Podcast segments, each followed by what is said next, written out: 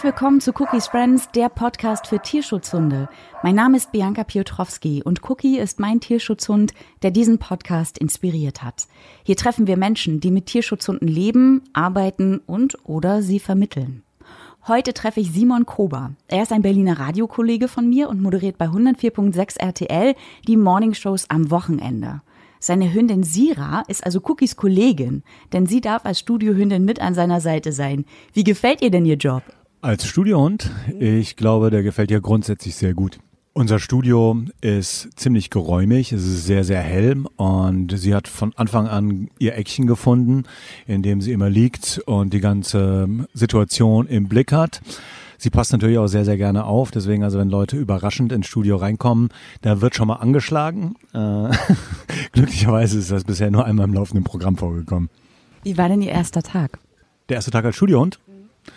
Der erste Tag war natürlich wahnsinnig aufregend, wie alle ersten Tage überall immer sind. Da muss natürlich erstmal die gesamte Redaktion abgeschnuppert werden, irgendwie so die ganzen Gänge, alle Räumlichkeiten, die zu begehen waren. Die Mülleimer mussten inspiziert werden. Aber dann, als sie im Studio drin war, hat sie sich relativ schnell dran gewöhnt. Also ich habe ihr beim ersten Besuch eine Decke von zu Hause mitgebracht, auf der sie zu Hause immer liegt, so dass sie direkt wusste, wo der Platz ist, auf den sie sich zurückziehen kann. Inzwischen muss ich die Decke gar nicht mehr mitnehmen. Die hat jetzt einfach kapiert, dass das die Ecke ist, in der sie sich aufhalten soll. Was hat denn der Chef gesagt, als du zu ihm meintest, kann ich meinen Hund mitbringen? um ganz ehrlich zu sein, ich habe erst gar nicht gefragt. Ich habe ähm, Kollegen, die schon häufiger Hunde dabei hatten und habe einfach mal vorausgesetzt, dass das wohl in Ordnung geht, weil ich das gesehen habe. Nur arbeite ich sehr viel am Wochenende, muss ich dazu sagen. Und nehme Sira auch nur am Wochenende mit. Da ist unser Haus sowieso nicht so voll. Da arbeitet eben eine Wochenendbelegschaft und wir haben ziemlich viele Räumlichkeiten für uns. Deswegen, es ist noch nie so groß aufgeploppt. Ich glaube jetzt an einem normalen Werktag, sagen wir mal an einem Dienstag, Mittag um 13 Uhr würde ich sie nicht unbedingt mit in die volle Redaktion mit reinschleppen, weil man ja auch immer so ein bisschen davon ausgehen muss, dass es Leute gibt, die nicht so begeistert auf Hunde reagieren. Aber gerade am Wochenende ist es überhaupt kein Problem. Was haben die Kollegen gesagt? Ich weiß, dass bei Cookie am ersten Tag alle vorbeigekommen sind, ihn gestreichelt haben und er war irgendwann so, Hilfe, total erschlagen. Die Kollegen waren alle total begeistert. Es gibt ja auch etliche Untersuchungen zu dem Thema, ne, dass Hunde eigentlich Bürogemeinschaften nur gut tun.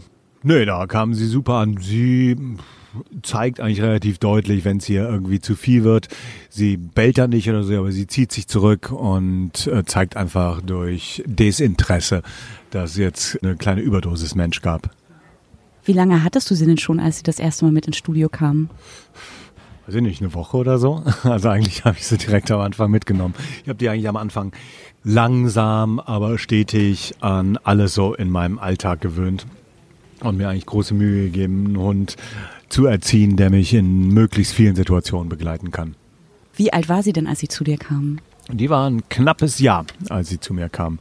Konnte noch nicht viel, also sie war stubenrein, das war sehr angenehm, aber das war auch wirklich alles, was man ihr beigebracht hatte. Also sie kannte ihren Namen nicht, sie kannte keinen Sitz, keinen Platz, kein Kommen, gar nichts. Das haben wir dann alles relativ schnell zusammengelernt. Also sie hieß auch schon Sira, als sie zu dir kam? Sie hieß schon Sira, als sie zu mir kam. Den Namen hat sie da in dieser Auffangstation von den Tierschutzmitarbeitern bekommen. Die Bettina von der Hundehilfe Spanien hatte mir dann damals gesagt, ich könnte sie auch problemlos umbenennen, weil sie, wie gesagt, ihren Namen noch gar nicht kennt und auch gar nicht darauf reagiert. Aber mir ist auch tatsächlich kein besserer Name eingefallen. Und ich fand Sira eigentlich irgendwie für einen schwarzen Hund auch passend. Und so ist es bei dem Namen geblieben. Ich fand den Namen auch hübsch. Hattest du vorher schon Erfahrungen mit Hunden? Sie ist mein erster eigener Hund. Ich hatte Erfahrung mit Hunden von anderen. Also in meinem Leben waren immer so Hunde drumherum. Ich hatte Freunde mit Hunden. Ich hatte als äh, Kind wollte ich immer unbedingt einen Hund haben. Unsere Nachbarn hatten einen, um den ich mich dann immer mal so ein bisschen gekümmert habe, mit dem ich irgendwie Gassi gegangen bin. Und die Jahre, bevor ich Sira bekommen habe, also unmittelbar die beiden Jahre davor, hat in der Nachbarwohnung ein Paar gelebt mit einem Hund, einem Labrador-Weimaraner-Mix um den ich mich sehr ausgiebig gekümmert habe, auch wenn die im Urlaub war, auch wochenlang. Das längste waren, glaube ich, mal sechs Wochen, die die auf Reisen waren, die ich den Hund hatte. Und so habe ich schon ein bisschen Erfahrung mitgebracht. Ich hatte aber vorher noch keinen eigenen. Wie bist du denn auf Sira aufmerksam geworden? Durchs Internet, tatsächlich. Durchs Internet, durch Surfen Hast du direkt nach ihr gesucht? Nein, nee, tatsächlich, äh, weil ich so begeistert war von dem Hund unserer Nachbarn, dem Labrador Weimaraner Mix und den auch einfach wahnsinnig schön fand, habe ich ähm, total billig bei Google Labrador Weimaraner Mix eingegeben und bin dann natürlich irgendwie so von Hölzchen auf Stöckchen, wie das so ist beim Surfen, ne? von einem Link auf den anderen gekommen und kam dann irgendwie zu Labrador Mix, Mixhund und urplötzlich äh, kam ich dann zu Sira die nun weder ein Labrador noch ein Mixhund ist, aber wie das halt so ist, ne? Beim Internet, du fängst irgendwie bei A an und kommst dann irgendwie bei Y raus und äh, glücklicherweise stand sie am Ende dieser Kette von Klicks. Was ist sie denn? Sie ist eine Pastor Mallorquin. Das ist eine in Deutschland äh, sehr seltene Rasse, die ist hier einfach nicht sehr verbreitet. Auf den Balearen gibt es sie sehr viel. Das sind so die klassischen Bauernhunde die eben auf den Höfen aufpassen, äh, Mallorca, Ibiza und so weiter. Im Landesinneren sieht man die sehr, sehr viel. Sind eigentlich totale Arbeits- und Gebrauchshunde, sind nie auf Schönheit gezüchtet worden, sondern rein auf ähm, Verwendung und Arbeitsfähigkeit. Ich wusste vorher auch nicht viel von der Rasse und habe mich dann mit ihr damit irgendwie intensiver beschäftigt und so ein bisschen eingelesen. Und dann hast du ihr Bild entdeckt und wie ist es Ja. dann weitergegangen? Ja, ich habe ihr Bild entdeckt und vor allem die Geschichte, die daneben stand, gelesen, die mich sehr berührt hat, dass sie nämlich direkt in ihrer allerersten Läufigkeit trächtig geworden ist, fünf Jung- Junge geworfen hat und ihr Besitzer sie dann mit ihren Jungen in eine Tötungsstation gegeben hat. Die Jungen natürlich alle sofort adoptiert worden sind und sie zurückblieb und die Welt nicht mehr verstanden hat. Und dazu war dann dieses Foto von diesem wunderschönen großen schwarzen Hund. Man muss dazu wissen, Sira hat einen leichten Silberblick und sieht dadurch immer so ein bisschen melancholisch aus. Und als ich dann diese Geschichte gelesen habe, von wegen, äh, man hat ihr die Kleinen weggenommen und sie wusste überhaupt, die war eigentlich auch noch viel zu klein, um Junge zu bekommen. Die war selber noch kein ganzes Jahr alt. Ne? Ich habe das gelesen, das hat mich einfach wahnsinnig berührt. Hab eine Nacht drüber geschlafen und am nächsten Tag eine Mail geschrieben und gesagt, ich interessiere mich sehr für diesen Hund. Wie ging's weiter nach der E-Mail? Nach der E-Mail haben die Menschen von der Tierrettung sich bei mir gemeldet und wollten eben so ein paar Infos von mir haben, musste man so einen Fragebogen ausfüllen. Eben auch im Grunde sowas, hast du Erfahrungen mit Hunden? Wie ist deine Wohnsituation? Wie groß ist deine Wohnung? Wohnst du in der Wohnung? Wohnst du im Haus? In was für einem Stadtviertel und so weiter? Wie viel Zeit hast du für den Hund? ne? Das ist einfach so ein paar Basisinformationen von sich da mit einbringt haben dann aber es klingt ja alles total super, wir können uns das hervorragend vorstellen und haben mich dann gefragt, ob ich sie direkt haben möchte oder ob sie erstmal in so eine, ich weiß nicht, so eine Zwischenstation hier in Berlin kommen soll. Ne? Da ich gesagt, ja, dadurch, dass halt mein erster eigener Hund wäre und ich sie halt nur von Fotos kenne, wäre es mir schon sehr recht, sie erstmal auf neutralem Terrain zu treffen. Ne? Man, man weiß ja nicht, was einen erwartet. Ne? Es kann ja auch sein, dass es einfach die Chemie überhaupt nicht stimmt oder dass dann, dann doch ein, meine Ängste waren einfach groß. Rückblickend muss man sagen, völlig unbegründet. Aber ähm, die haben dann alle sofort gesagt von dieser Tierschutzorganisation, das ist überhaupt kein Problem, ne? so machen wir das. Und du kannst sie hier am Rand von Berlin besuchen kommen. Und das habe ich dann getan. Und wie war dann die Begegnung? Die Begegnung war magisch. Bettina, bei der ich Sira dann das erste Mal besucht habe, hatte zu der Zeit mehrere Hunde, ich glaube drei eigene und nochmal zwei in Pflege, die eben zu, auf dem Absprung waren zu ihren endgültigen Frauchen und Herrchen. Und als ich da auf dieses Grundstück kam, äh, liefen alle Hunde auf mich zu und haben mich so von der linken Seite irgendwie so ein bisschen so bedrängt und beschnuppert und wollten irgendwie an mir hochspringen. Nur ein Hund lief einen großen Bogen und stellte sich auf die andere Seite und hat mich von unten angeguckt. Sira. Eben, ne? Da dachte mir schon so, oh, du bist ja ein bisschen, ein bisschen was Besonderes. Und dann haben wir irgendwie eine Runde zusammen gedreht und ich habe mit Bettina mal so ein bisschen besprochen, wie das weiterlaufen würde im Falle. Wir haben uns dann nochmal zusammengesetzt und einen Kaffee getrunken und da lagen schon alle ihre Hunde wieder im Körbchen. Nur Sira wich irgendwie kein Zentimeter mehr von meiner Seite. Und hat schon offensichtlich irgendwie gemerkt, da ist irgendwie was im Busch.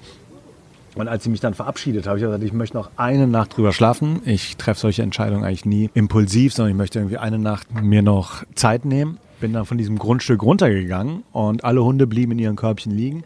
Nur Sira stapfte mir hinterher bis zum Gartentor. Ich habe mich in mein Auto gesetzt und bin losgefahren und sah, wie dieser Hund noch hinter dem Gartentürchen sitzt und mir hinterher guckt mit diesem melancholischen, leichten Schieleblick. Wirklich, als ob sie irgendwie so rufen wollte, sehen wir uns denn jemals wieder? Und eigentlich war es da schon klar, ne, dass ich sie nehme. Und ich hätte eigentlich direkt, ich dachte mir, eigentlich kannst du, du brauchst die Nacht nicht drüber schlafen. Hab's dann doch getan, aber direkt am nächsten Morgen angerufen und gesagt, alles klar, ich nehme sie, es gibt keinen Zweifel. Wie lange hat es gedauert, bis sie dann eingezogen ist? Ich glaube nochmal fünf, sechs Tage. Wir haben uns dann ähm, hier am Grunewaldsee getroffen, in dem Hundeauslaufgebiet und sind in einer größeren Gruppe gegangen und ich habe sie dann irgendwie schon an, die Leine genommen, sodass sie irgendwie ein bisschen gemerkt hat, okay, dieser Mensch ist zumindest heute, in Klammern ab heute, deine Bezugsperson. Und dann am Ende des Spaziergangs habe ich sie bei mir ins Auto gepackt und wir sind na, zu mir gefahren. Wie hast du dich darauf vorbereitet, dass sie einzieht bei dir? Ich habe mich recht intensiv darauf vorbereitet. Ich habe mich mit vielen Leuten unterhalten, die aus dem Freundes- und Bekanntenkreis die Hunde haben, wie es so bei denen die ersten Tage war. Ich habe mir viel im Internet durchgelesen. Ich habe mich mit Bettina besprochen. Ich hatte ein Hundebettchen gekauft, ein bisschen Spielzeug. Eigentlich habe ich viel zu viel gekauft. also ganz viel von dem Spielzeug, was ich angeschafft hatte, hat der Hund nicht ein einziges Mal benutzt. Aber das Bettchen immerhin kam sehr gut an.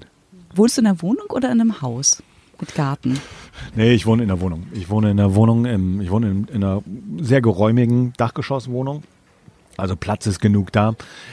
Wobei zum Beispiel auch Bettina von der Hundehilfe mir gesagt hat, dass diese Geschichte mit Hunde brauchen einen Garten meistens von Leuten erwähnt wird, die überhaupt keine Hunde haben. Sie sagt, sie hat einen Garten und ihre Hunde sind immer im Haus. Das ist lustig, sie sagte, die Hunde sind genau einmal draußen und zwar, wenn ich in der Wohnung putze und dann sitzen sie vor der Terrassentür und starren mich an, wann sie endlich wieder rein dürfen. Ne? Die Hunde wollen halt sowieso beim Menschen sein.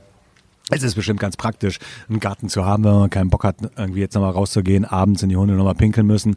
Ich merke das so an Ferienwohnungen in der Ostsee oder so, wenn da mal ein Garten dabei ist. Es ist schon ganz gut, um 23 Uhr den Hund einfach nochmal in den Garten zu jagen und zu sagen, pinkel da hinten in die Büsche, ich will nicht nochmal um den Block gehen. Aber ansonsten, ich, wir sind einfach so oft im Wald, sechs Tage die Woche. Deswegen, also ich glaube, habe nicht das Gefühl, dass sie einen Garten vermisst. Ja, das hat mir Bettina damals auch erzählt. Sie meinte auch, du brauchst kein Haus mit Garten. Sie sagt, sie hat auch mitten in der Stadt gewohnt mit ihren Hunden und das hat auch super funktioniert. Wie war dann der erste Tag zu Hause? Vor allen Dingen, wie seid ihr in die Dachgeschosswohnung gekommen mit ihr? Ich habe einen geht Aufzug. sie Treppen? Ne, sie, sie geht Treppen. Sie geht sehr gerne, also was ist sehr gerne, sie geht anstandslos Treppen.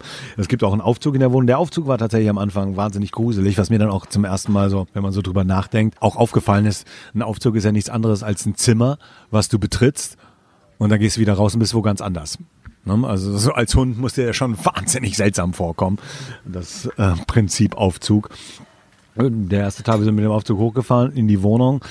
Dann ist sie als erstes direkt, sie hat alles mal kurz angeschnuppert und ist dann mitten im Wohnzimmer umgekippt und ist eingeschlafen auf der Stelle, weil sie völlig erschossen war von der völligen Reizüberflutung.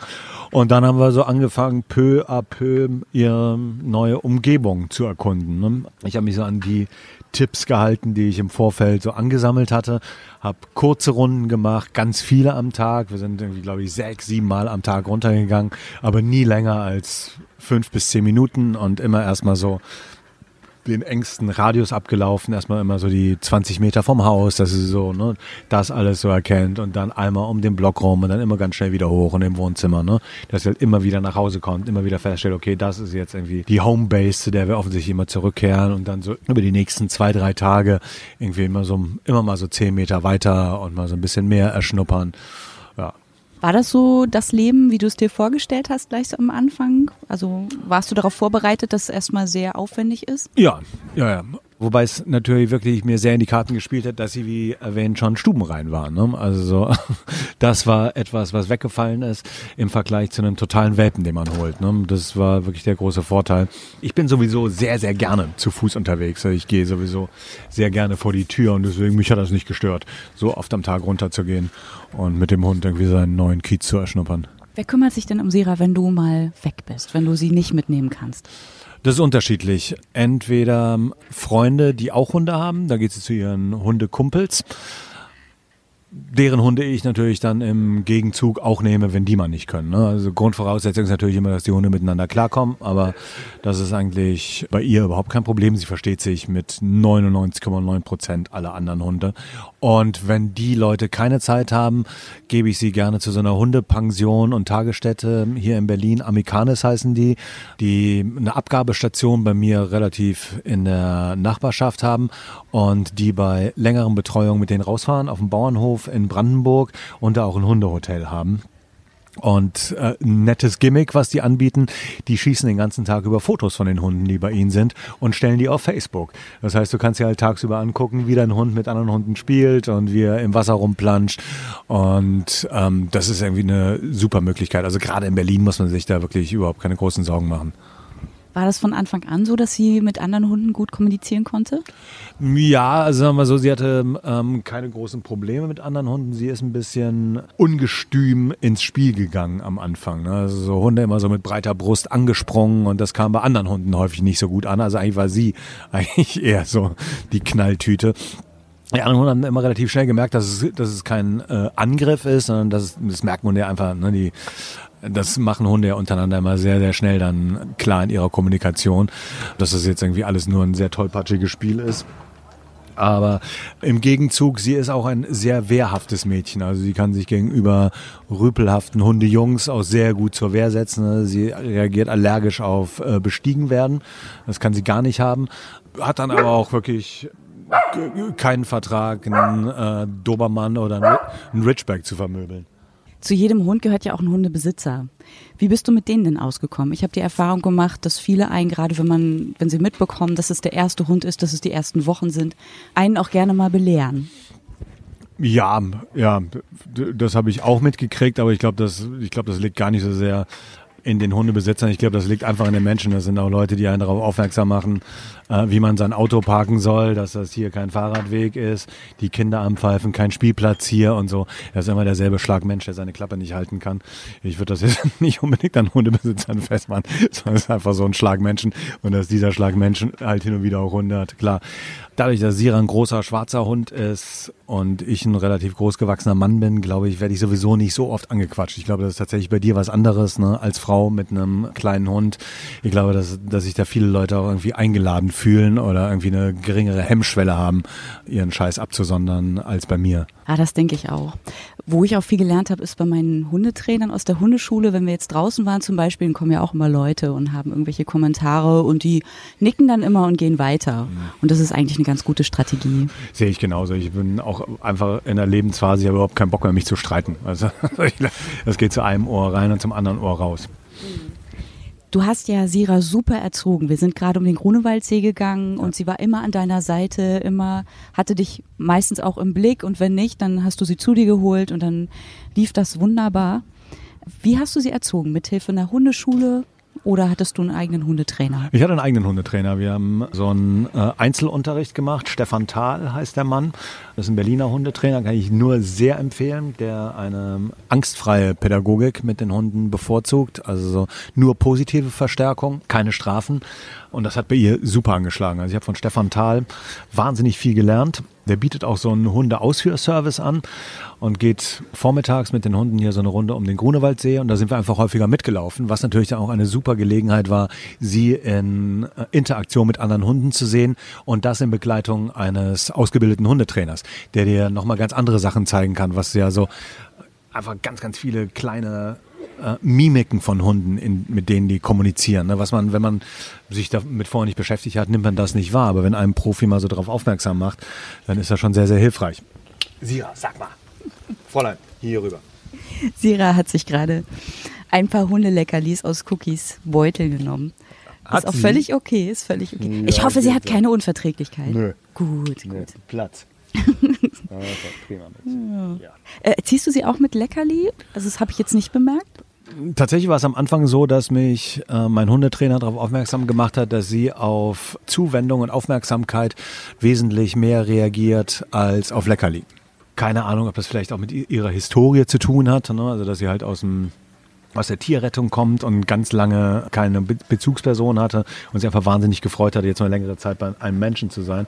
Aber am Anfang war es so, dass sie in den Arm nehmen und streicheln und prima, prima, prima und man ihr gezeigt hat, hier, ich nehme dich wahr und ich gucke dir in die Augen und du bist toll, dass das viel mehr gebracht hat, als wenn man ihr irgendwie was hingehalten hat.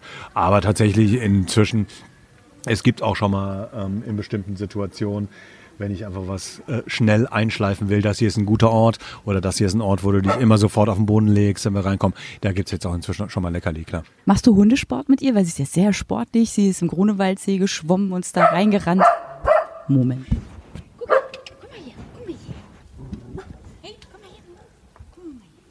Nein, ich mache jetzt keinen keinen expliziten Hundesport mit ihr. Ähm, also wir gehen jetzt, sind jetzt nicht in irgendeinem Man-Trailing oder Agility oder sonst was. Wie gesagt, ich gehe sehr regelmäßig mit ihr in den Wald, also bestimmt äh, sechsmal die Woche.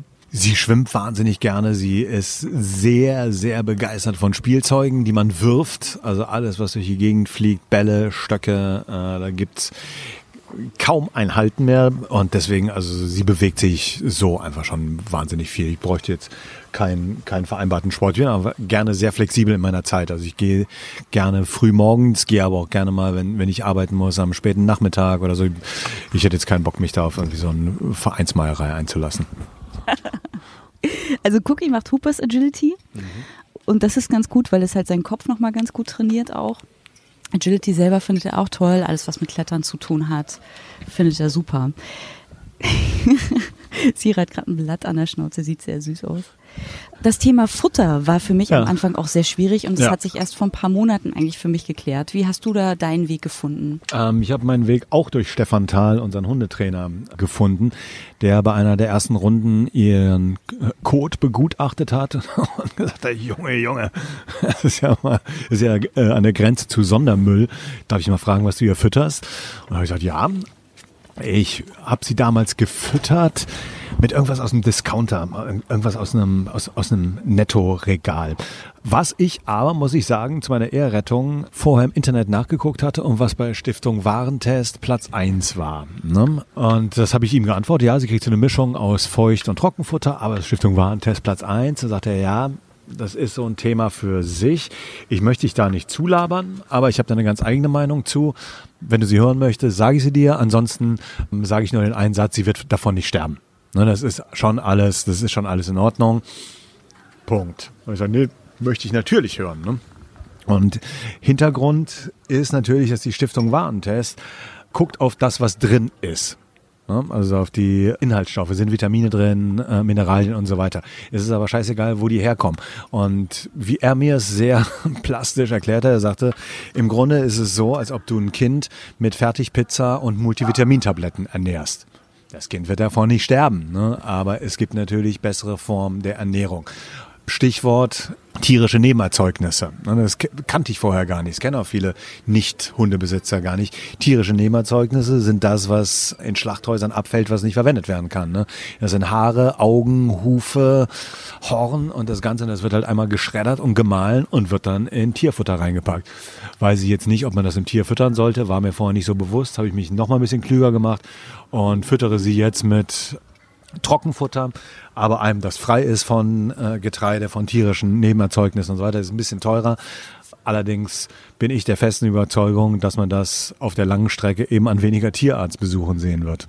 Also tatsächlich habe ich auch ganz zu Beginn Stiftung Warentest mir angeguckt, genauso wie du, weil letztendlich, wenn man sich was Neues kauft, guckt man immer erstmal bei Stiftung Warentest, was ja. hat am besten abgeschnitten bei der ja. Waschmaschine oder beim Auto. Und dann macht man das beim Hundefutter ähnlich und merkt dann irgendwann, nee, da gehört noch ein bisschen mehr zu. Ja, ich glaube, das ist auch so ein bisschen über die Jahre natürlich jetzt sehr emotionalisiert worden. Ne? Das Thema Tiernahrung mit Barfen und Feuchtfutter und was es nicht alles gibt.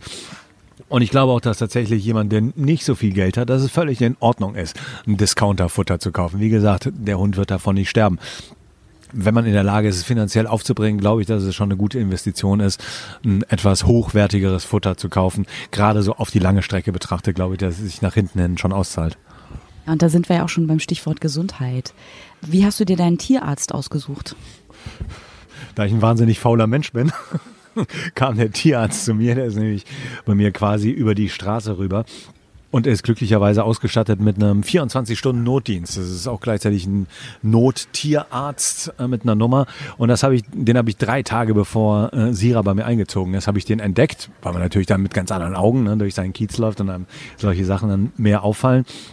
Äh, Bärenwiese heißen die, sind in Berlin-Charlottenburg, haben auch einen OP-Raum und so weiter. Da war sie jetzt schon zwei, dreimal. Damit fahren wir echt super. Wie war denn das mit ihr, das erste Mal zum Tierarzt zu gehen? Und wie ist es heute? Ich glaube, ich glaub, das war für mich tatsächlich schlimmer als für sie. Ähm, ich weiß gar nicht, wes weswegen wir da waren. Ich glaube, sie, sie, hatte sich, hatte sich irgendwie hier im Wald beim wilden Spielen an irgendeinem Ast so eine kleine Fleischwunde am Bein irgendwie aufgerissen. Und für mich war es so, oh Gott, mein Hundemädchen ist verletzt und sie blutet und so. Und wir sind dann da zu dem Tierarzt, die haben ihr irgendwie so kleine Fischleckerlis gegeben, womit sie irgendwie schon total happy war. Und die fand das alles überhaupt nicht schlimm. Ich glaube, ich fand das war selber wesentlich aufgeregter als der Hund. Es ist ja eigentlich irre, wenn man bedenkt, was sie alles auch schon hinter sich hatte, ne? Durch die Trächtigkeit und äh, ja, das, da muss sie ja schon einiges erlebt haben. Ja, ja, ähm, man weiß es nicht. Ne? Also der, es gibt einen Impfpass, den ich bekommen habe zu dem Hund dazu und der erste Besitzer hat seinen Namen da dran geschwärzt. Also man kann ihn nicht fragen. Dokumentiert ist es eben seit der Auffangstation des Tierschutzes. Ich weiß nicht, was sie erlebt hat. Ich glaube, sie wirkt nicht traumatisiert oder so. Ich glaube, dass sie halt das erste knappe Jahr, das sie gelebt hat, sehr wenig erlebt hat.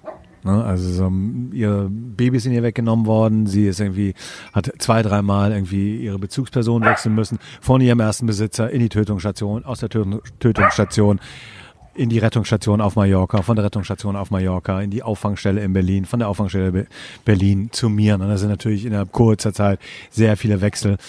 Aber traumatisiert hat das nicht. Man darf es ja auch nicht zu sehr verkopfen. Ne? Man darf ja letztendlich dann irgendwie aus einem äh, Tier auch keinen Menschen machen. Ne? Es ist kein Menschenkind, es war ein Hundemädchen und sie scheint irgendwie ein relativ stabiles Gebiet mitgebracht zu haben und macht ja grundsätzlich hier einen sehr fröhlichen und ausgeglichenen Eindruck. Gab es Erkrankungen, mit denen du nicht gerechnet hast? Ähm, sie war, als ich sie übernommen habe, sie war an Leishmaniose erkrankt. Ne? Das ist so eine Mittelmeerkrankheit, die von so Sandfliegen da übertragen wird, von so einer Mückenart. Allerdings in einer sehr, sehr leichten Form. Und das hat man im Laufe der ersten anderthalb Jahre medikamentös in den Griff bekommen. Inzwischen sind die Werte null, also sie ist top gesund. Und ansonsten, nö, ähm, ist nichts aufgetreten, was irgendwie mich groß beunruhigt hätte. Nee. Hast du eine Hundekrankenversicherung? Nein, ich habe eine Haftpflichtversicherung für sie abgeschlossen, aber eine Hundekrankenversicherung habe ich nicht, nein. Ich habe darüber auch erstmal nicht nachgedacht, aber Cookie hat dann, als wir im Schwedenurlaub waren, sich einen Nagel abgebrochen. Und da war die Behandlung sehr teuer, über 200 Euro, einfach nur um den Nagel abzuschneiden und ihn ja. ein bisschen zu sedieren. Und da bekam ich dann ins Grübeln und meine Tierärztin meinte, es kann so schnell was passieren, dass alleine OP-Versicherung schon empfehlenswert wäre. Und da haben wir ja. das dann jetzt gemacht. Bis zu welchem Alter geht das? Weißt du das? Sieben, glaube ich. Tatsächlich? Mhm. Hm. ja, ich denke nochmal drüber nach. Ja. Was war die höchste Tierarztrechnung bei dir? Uh, die höchste Tierarztrechnung. Ich weiß nicht auch nicht, so im, ich glaube, so im 200-Euro-Bereich wird das gewesen sein. Es war mal bei irgendeiner hat sie sich irgendeinen Wurm oder so eingefangen, irgendeine ähm, Magen-Darm-Geschichte mit ne, äh, Durchfall und Kotzerei und alles äh, sehr, sehr unschön. Und da musste sie halt äh, medikamentös behandelt werden. Das Ganze musste zum Labor geschickt werden und dann irgendwie nochmal nach ein paar Tagen neue Stuhlprobe und so weiter. Ich will da gar nicht zu sehr ins Detail gehen. Das war dann, das war tatsächlich ein bisschen aufwendig von der Behandlung und das war das kostenintensivste bisher. Habt ihr super viel Glück gehabt, das ist gut. Ja. ja. Stichwort Vorurteile. Mhm. Mm, wenn du Menschen erzählst, dass dein Hund aus dem Tierschutz ist, hast du schon mal erlebt, dass sie dann sagen, oh, warum hast du dir denn keinen Hund aus dem Tierheim hier in Deutschland geholt? Hier gibt es doch auch genug Hunde, die jemanden suchen. Nö, nö, habe ich noch nicht gehört. Ich bin mir auch gar nicht sicher, ob so viele Leute den Unterschied zwischen Tierheim und Tierschutz kennen oder ob die sich den so bewusst machen. Tatsächlich war, war ich auch mal im Tierheim und also mir, sagen wir mal so, mir war völlig klar, ich werde mir keinen Hund vom Züchter holen. Also für mich war immer völlig klar, ich werde, ich möchte einen Hund haben, dem ich ein schönes Leben bereiten kann, der einfach nicht so viel Glück hatte. Ne? Die alte Erkenntnis, es sind so wahnsinnig viele Hunde auf der Welt ich weiß nicht, ob man einfach immer noch mehr züchten muss und die in die Welt pumpen muss, die dann irgendwie an Weihnachten auf irgendwelchen Raststätten angebunden werden und dann letztendlich doch im Tierheim landen. Ich will jetzt nicht jedem unterstellen, der sich einen Hund beim Züchter holt, dass es so passiert. Ich habe genügend Freunde, bei denen es nicht ist. Die haben Hunde vom Züchter. Ne? Die äh, sind super Tiere und die werden, leben ein extrem glückliches Leben. Aber für mich war klar, ich möchte einen Hund aus dem Tierschutz. Und war auch im Berliner Tierheim. Aber das ist irgendwie so ein bisschen seltsam gestaltet, weil ich hatte mir dann so im Internet angeschaut, einen ganz speziellen Hund und bin dann hin und habe dann mein Interesse bekundet. Und da hieß es so, ja, dürfen Sie denn überhaupt einen Listenhund halten? Wieso, wieso Listenhund? Ja, das ist, das ist ein halber Staffordshire. Das habe ich nicht gesehen. Ne? Und davon stand auch nichts im Internet. Ja, nee, aber deswegen sage ich Ihnen das ja jetzt. Also, ja, okay, alles klar, schwierig. Lag vielleicht, vielleicht ist es vielleicht auch irgendwie ein Einzelbeispiel und der Mitarbeiter da war irgendwie ein bisschen genervt, aber auf jeden Fall war irgendwie mein Erstkontakt ähm, nicht der glücklichste. Und ich bin eigentlich froh, so wie es jetzt gekommen ist. Was rätst du den Menschen, die sich mit dem Gedanken tragen, einen Tierschutzhund zu adoptieren? Machen. Machen, auf jeden Fall. Wie ich gerade schon erwähnt habe, ich glaube, es gibt einfach so viele Hunde schon auf der Welt, die einfach es verdient haben, ein glückliches Leben zu führen. Und ich glaube, das ist so ein Vorurteil von den Menschen häufig ist, ein Hund aus der Tierrettung ist traumatisiert und du hast dann irgendwie eine beißende, bellende, heulende Bestie zu Hause, die du niemals erziehen. So ist es überhaupt gar nicht. Ne? Also viele von diesen Hunden sind sehr jung, viele haben gar nichts erlebt, sind weit entfernt von jedem Trauma und zeigen sich tatsächlich, es klingt so äh, klischeebehaftet, aber sie zeigen sich wirklich dankbar, ne? wenn dann plötzlich eine feste Bezugsperson da ist. Und gerade Sira, also mein Hund, hat sich am Anfang so unfassbare Mühe gegeben, alles richtig zu machen. Also auch der Hundetrainer hat gesagt, das ist ja unglaublich, die will dir gefallen. Ne? Die ist so verliebt in dich, die gibt sich so große Mühe, die schaut die ganze Zeit, wie du reagierst, was du machst, die beobachtet dich die ganze Zeit, weil sie alles richtig machen will. Und deswegen würde ich jedem, der sich überlegt, einen äh, Hund aus dem Tierschutz holen, würde ich uneingeschränkt zu 100 Prozent sagen, machen, machen. Würdest du heute alles nochmal genauso machen wie früher auch? Also bis jetzt? Oder würdest du etwas anders machen? Auf Hunde bezogen oder auf mein Leben? auf Sira bezogen, wenn du Würdest du irgendwas mit ihr noch anders machen heute, jetzt mit dem Wissen, das du heute hast? Hm. Nee, ich glaube, ich glaube, ich würde alles wieder so machen, ja. ja? Nee. Nee, nee, wird tatsächlich. Ich würde ich würd weniger Spielzeug kaufen. Ich würde mir weniger Gedanken machen mit dem Wissen, was ich heute habe. Ich habe es auch im Vorfeld einfach wahnsinnig verkopft. Ne? Und habe mir viel zu viele Fragen gestellt.